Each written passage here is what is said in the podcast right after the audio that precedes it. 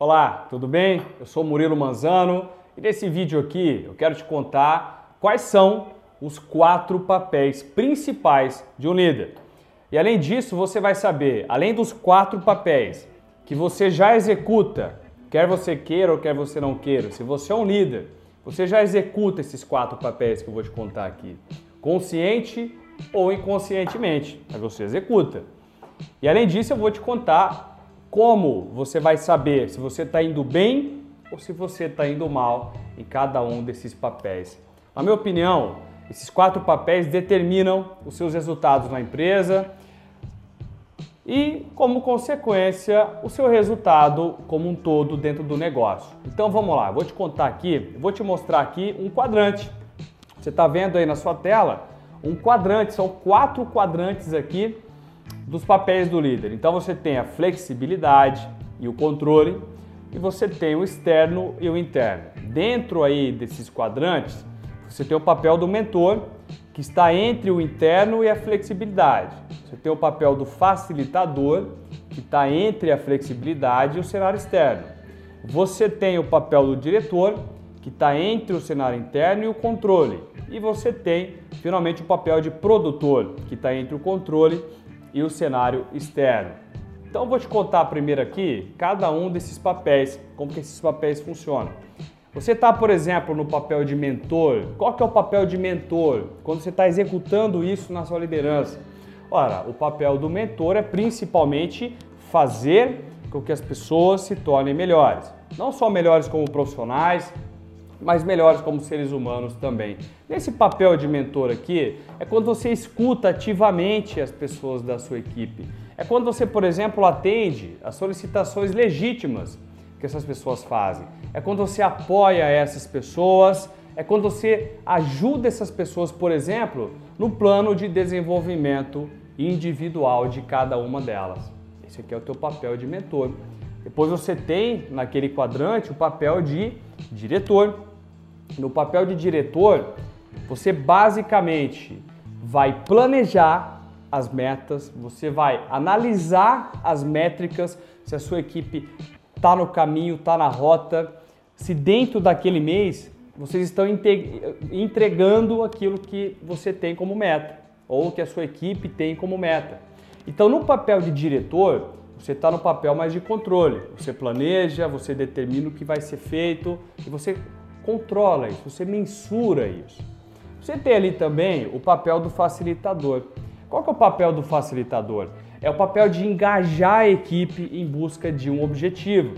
Então você nesse papel aqui de facilitador, você está motivando as pessoas, deixando claro para elas qual é o papel de cada uma. Você está deixando para elas ali o sentimento, por exemplo, de autonomia. Então você entrega o que tem que ser feito como facilitador, visando aquele processo. Então você tem uma meta, você analisa o processo que a sua equipe tem que fazer e você atribui o papel para cada um de maneira clara.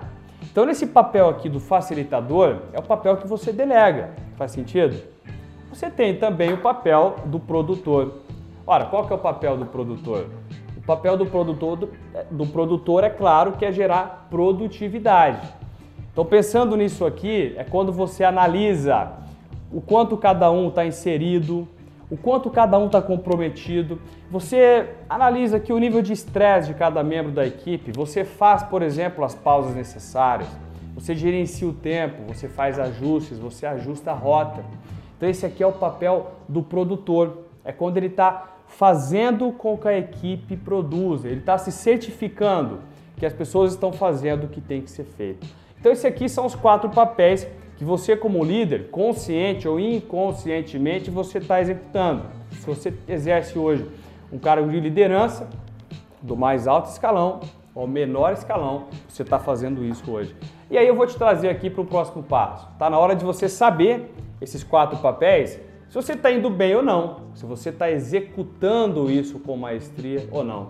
Então eu vou te dar uma tabela aí, uma tabelinha para você acompanhar das características de quando você está bem em cada papel e quando você está mal. Então vamos começar aí, está na sua tela nesse momento, pelo papel do mentor. Quando você tem uma característica positiva no seu papel de mentor, você tem, você causa um compromisso moral com a sua equipe e você promove o desenvolvimento humano. Agora, quando você está na zona negativa, a característica é permissividade extrema, ou seja, você deixa com que cada um trabalhe da maneira que quer e você deixa ali um individualismo descontrolado. Você começa a entender e você começa a perceber que a tua equipe está deixando de ser uma equipe e que cada um está trabalhando por si. Então, essa aqui é a zona negativa do seu papel de mentor. Agora falando do facilitador. Qual é a zona positiva? Quais são as características positivas do facilitador? É, quando você está na zona positiva, você está causando participação, você está causando abertura e você está causando discussão dentro da sua equipe no seu papel de facilitador. Agora, a zona negativa, as características é participação inadequada, ou, ou seja, ou você participa demais daqueles processos que a sua equipe tem que fazer, ou você participa de menos. E discussão improdutiva. Você ouve as pessoas, mas você não conduz aquilo de uma maneira que traga solução. Você conduz aquilo de uma maneira que torna improdutivo. Agora vamos ali para o papel do produtor. As características da zona positiva. Conquista de produtividade e impacto positivo na equipe. Agora, da zona negativa, esforço perpétuo, é uma exaustão humana. As pessoas o tempo todo trabalhando, buscando e você não consegue gerenciar isso para trazer a energia delas de volta. Bom, agora vamos falar aqui do último papel, que é o papel de diretor. Quando você está na zona positiva, você promove direção, clareza de objetivos e você promove planejamento. Quando você está na zona negativa, você tem uma regulamentação arbitrária, ou seja, é o famoso goela abaixo, faz porque eu estou mandando.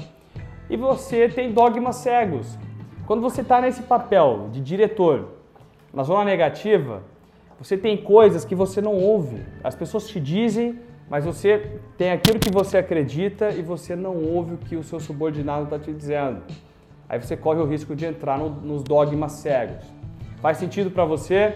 Então tá aí, eu trouxe os quatro papéis principais para você trazer para a consciência. Se você trouxer para a consciência que você tem esses quatro papéis e você executar esses papéis Seguindo essa tabela que eu te trouxe aqui, zona positiva, zona negativa, pode ter certeza de uma coisa: como líder, você está fazendo um papel brilhante, você está sendo um super-herói da liderança se você seguir esses quatro papéis de acordo com a tabela que eu te apresentei. Fez sentido isso para você?